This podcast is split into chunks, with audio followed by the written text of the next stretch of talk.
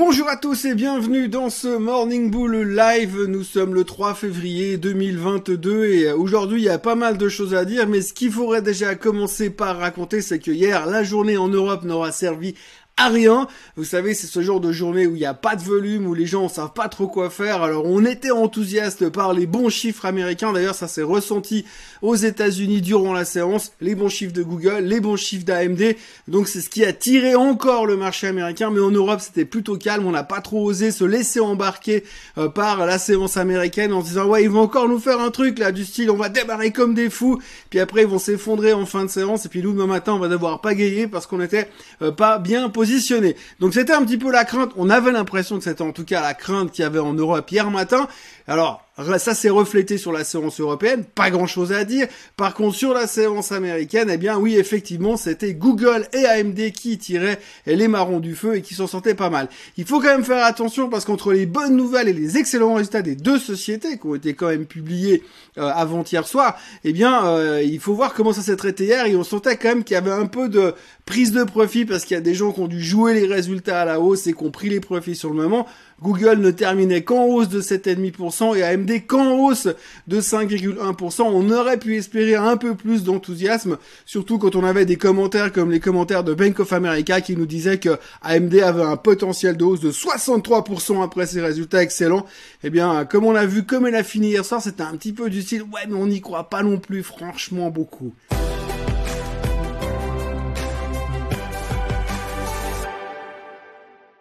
Alors franchement, j'ai un petit peu l'impression que le marché pour l'instant il est en phase, euh, il y croit pas. Hein. On a eu ce rebond depuis une semaine, mais on n'est pas non plus monstre convaincu. Et avec euh, ce qui va nous tomber dessus ce soir, euh, je pense que ça risque de remettre encore un peu plus de doute. On a vu la semaine dernière qu'il y avait eu, enfin le mois dernier surtout, qu'il y avait eu des énormes outflows. On a vu que la semaine dernière et que le mois dernier, il y avait eu beaucoup de gens qui avaient vendu leur position sur le tracker du S&P, le SPY, le SPY, mais aussi sur le QQQ, sur le Nasdaq. Et on a l'impression qu'à chaque rebond, finalement les gens prennent les profits et réduisent l'exposition en tech, réduisent l'exposition en titre, mais repondèrent aussi leur portefeuille en, on va dire, un peu plus de value, moins de technologique parce qu'on n'est pas super à l'aise. Et on entend quand même beaucoup de gens qui viennent nous dire, ouais, mais tu sais, le crash c'est pour bientôt, c'est pas fini, on est encore dedans, le bear market arrive, ouh, Donc du coup, il y a quand même encore cette crainte permanente ici et on sent que les gens euh, dégagent, continuent à dégager sur la moindre bonne nouvelle et ça se ressent vraiment dans les marchés. C'est un petit peu ce qui fait la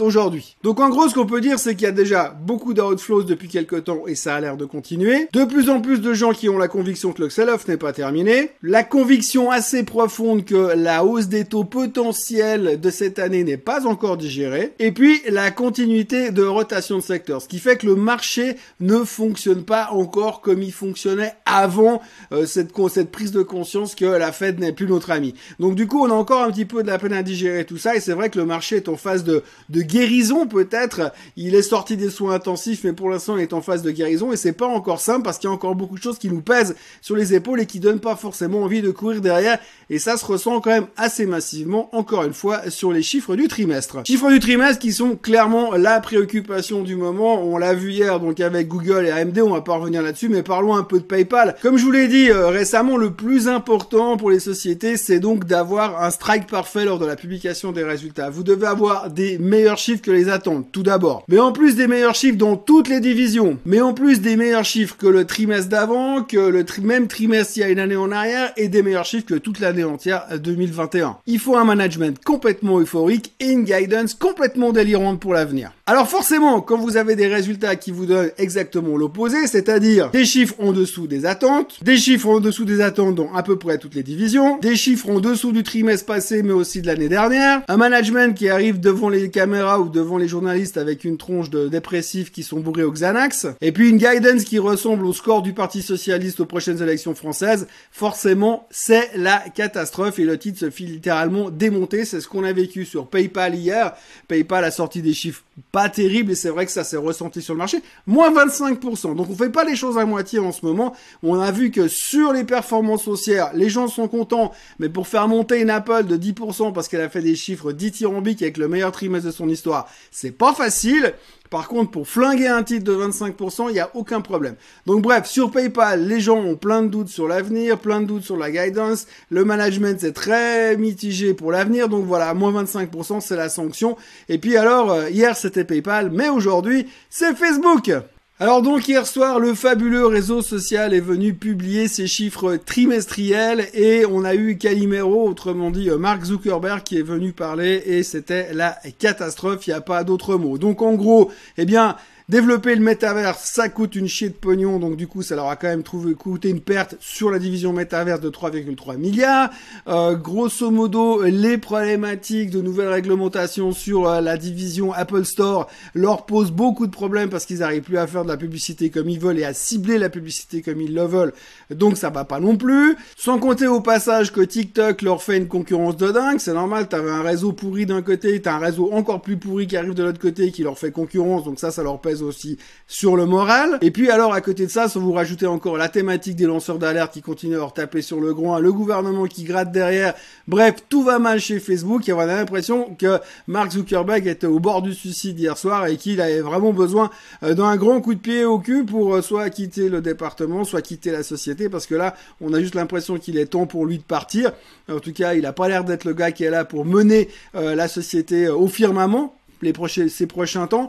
Il a l'air vraiment au fond du bac. Bon, peut-être que ça vient du fait qu'il a perdu 15 milliards hier soir. On ne sait pas. Euh, ou que la société va perdre 200 milliards à cause de l'ouverture. Oui, parce que le titre est en baisse de plus de 20% euh, after close. Donc ça veut dire 200 milliards de market cap, paf, qui s'en vont directement chez Facebook. Et 15 milliards qui sortent du porte-monnaie de monsieur Mark Zuckerberg. Enfin, il sort du porte-monnaie. C'est pas du concret. C'est juste sa, sa, sa valeur, elle, elle va chuter et il va perdre des places au classement des gens les plus riches aux États-Unis. Et ça, franchement, c'est pas facile à vivre. Donc en gros sur les résultats de Facebook c'est assez simple, hein. tout le monde les déteste, tout le monde est méchant avec eux, personne ne les aime, et puis c'est une catastrophe et donc on est euh, très très en souci. Le titre va donc se faire démonter, mais non content de se faire démonter, le titre va également entraîner avec lui Snapchat qui perdait 20% dans la foulée pour fêter ça, et Twitter qui perdait 8% dans la foulée, oui parce que tout d'un coup les réseaux sociaux, eh bien c'est plus tellement in et puis on sait plus trop quoi en faire. Donc grosse pression sur le secteur des réseaux sociaux hier et ce soir et ça va continuer encore pendant quelques jours probablement parce que là on se pose plein de questions. Alors il faut quand même savoir que derrière Facebook ils ont quand même 60 milliards de cash, donc ça va. Que derrière tout le monde est en train de dire du mal sur Facebook, moi le premier, mais en même temps j'aurais de la peine à me passer de mes 3545 amis que j'ai jamais rencontrés et qui sont même pas venus m'aider pour nettoyer, pour pas repeindre le salon la semaine dernière. Donc du coup on a quand même un peu cette sensation que là on est en train de taper dessus, que ça pourrait passer quelque part, même si c'est complètement con, le métaverse va se développer et va devenir un truc incontournable et tout le monde aura envie d'acheter des super yachts virtuels, des super parcelles virtuelles avec vue sur la mer virtuelle, avec des baskets virtuelles et puis des pulls Dolce Gabbana virtuels. Donc du coup, ça va quand même fonctionner à table. Donc la question sera à quel moment faudra se repositionner euh, dans euh, méta plateforme Facebook machin. Ils auraient peut-être pas dû changer de nom, notez bien. Et donc du coup, eh bien, on est en train, on est en pleine période d'interrogation. Mais là, dans un premier temps, quand vous regardez le nombre d'analystes sur Facebook qui sont à l'achat, c'est-à-dire que sur 50 analystes, il y a 41 analystes qui sont sur buy sur Facebook. Alors soit les mecs ils vont devoir changer leurs recommandations et ça va faire bizarre parce que non seulement ça va baisser, mais ça va baisser encore parce que tout le monde va passer sur sell ou sur hold ou euh, bref réviser leur price target, etc., etc. Parce que là, du coup, il va y avoir une petite pression vendeuse, il va falloir se reposer des questions. Mais néanmoins, il faudra pas trop vite enterrer euh, méta plateforme Facebook, je sais pas quoi, parce que euh, il y a encore de l'espoir de ce côté-là. Alors la grande question qu'il faut quand même se poser, comme je le disais tout à l'heure, c'est est-ce que Mark Zuckerberg fait encore du sens en tant que CEO parce que encore une fois le mec il fout les jetons chaque fois qu'il arrive à la télé. Hier soir on notera quand même les très bons résultats de Qualcomm mais le titre baissait after close de 3%, bon il a pris 6% dans la séance donc ça va mais il baissait de 3% malgré des bons chiffres et une guidance plus que correcte. Il faut quand même reconnaître aujourd'hui que le secteur des semi-conducteurs c'est le secteur qui sort des super chiffres mais finalement les gens ils ont pas vraiment envie d'en avoir parce qu'ils sont quand même très méfiants sur l'avenir des semi-conducteurs. Alors allez comprendre, on a l'impression qu'aujourd'hui la meilleure nouvelle que pourra annoncer une boîte de semi-conducteurs c'est qu'ils veulent se reconvertir dans le pétrole ou dans l'énergie fossile parce que il veut, du coup ça deviendra un value stock et ce serait beaucoup plus intéressant. Donc pour l'instant, on a vraiment, on ressent encore vraiment sur les bons chiffres cette thématique de rotation de secteur, entre autres sur Qualcomm hier.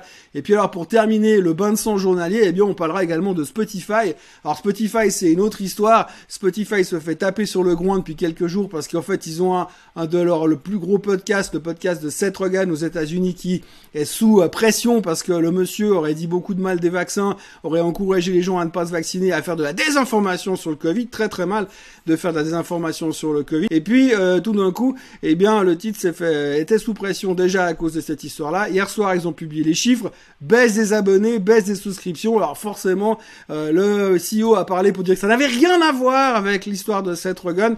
On a vu que les actionnaires ont bien compris, étaient vraiment d'accord et, l'ont cru dans ses discours, puisque le titre perdait encore 10% after close hier soir, donc ça continue un peu dans la même thématique. Pour l'instant, la tech, les réseaux sociaux et tout genre de trucs qui étaient génial il y a encore 6 mois en arrière, c'est plus très populaire et on, on voit vraiment que les gens sont en train de chercher un truc beaucoup plus stable. Si ça continue comme ça, on va commencer à dire que les dividendes, c'est vachement cool. Un truc absolument fantastique à nouveau hier soir, c'était les chiffres euh, euh, de l'emploi version ADP. Alors, c'est pas le chiffre le plus important qu'on regarde aux États-Unis, mais il faut quand même en parler parce que là, euh, moi qui adore les prévisions économiques, là franchement, je me suis fait plaisir. Hein. Donc ils attendaient 200 000 créations d'emplois et c'est sorti à pardon, c'est sorti à moins 300 000 euh, sur les chiffres. Donc en gros, on attendait 200 000 créations et il y a eu 300 000 suppressions, donc 500 000 d'écart. Donc je vous laisse imaginer ce que ça représente 500 000 personnes pour les rater dans la rue, c'est quand même pas simple. Euh, pour les rater, euh, si vous les mettez devant un avion pour remplir un avion, puis il faut mettre un autre avion pour remplir encore l'autre avion, vous verrez que ça va prendre un petit peu de temps. 500 000 personnes à côté de la plaque. Bien joué. Donc du coup, ça nous réveille un petit peu le concept du oui, mais demain il y a les NFP. Alors sur les non-farm payroll de demain, on attend 155 000 créations d'emplois. Alors on va voir si on s'est gouré de cette même amplitude, mais c'est là qu'on va rigoler parce qu'on va parler de la psychologie de l'investisseur. Et la psychologie de l'investisseur, ça va être rigolo parce que demain, qu'est-ce qu'on veut voir? Demain, si les chiffres de l'emploi les chiffres de l'emploi NFP sont euh, meilleurs qu'attendus, ce sera de combien meilleur parce qu'on attend 155 000. Admettons que ça sorte à 250 000, on va dire, ah, mon Dieu, il y a trop de croissance, les gens engagent trop, c'est une catastrophe, ça va faire monter l'inflation et la Fed va devoir monter les taux à coût de 0,5% pour arriver à 8% à la fin de l'année. Et donc, panique. C'est mauvais c'est mauvais parce qu'on va monter les taux. Ça, on veut pas voir. Version 2, on arrive à 155 000, pile dans les attentes. Ce qui voudrait dire que les économistes étaient justes, ce qui est à peu près peu probable, voire impossible. Et donc, du coup, on va se dire, ok, alors ça va, on est bien, ça va gentiment, mais pas trop. Ça fait partie des choses qu'on a déjà pricées. Et puis alors, vous avez l'autre cas de figure où on sort à moins 450 000, 500 000 à côté de la plaque, 600 000 à côté de la plaque, 700 000 à côté de la plaque dans le mauvais sens. Et là, on va se dire, ah ouais, mais alors du coup, il euh, n'y a pas de croissance, donc l'économie elle va pas bien. Et puis si en plus on a une économie qui va pas bien et qu'en plus on va nous monter les taux au mois de mars, on va se faire défoncer. Et donc ça sera pas forcément une bonne nouvelle. Donc on est en pleine psychologie de marché. Là je pense qu'il serait temps que j'achète un canapé, que je change la déco de mon studio et qu'on mette un gros canapé. Et sur le gros canapé on pourrait coucher les marchés financiers, les investisseurs et les traders pour voir un petit peu euh, ce qu'ils auraient à nous raconter. Mais on sent vraiment qu'il y a un monstre doute et on sait vraiment plus quoi penser. Le marché n'est pas guéri de ce qu'on a vécu au mois de janvier, ça c'est une certitude.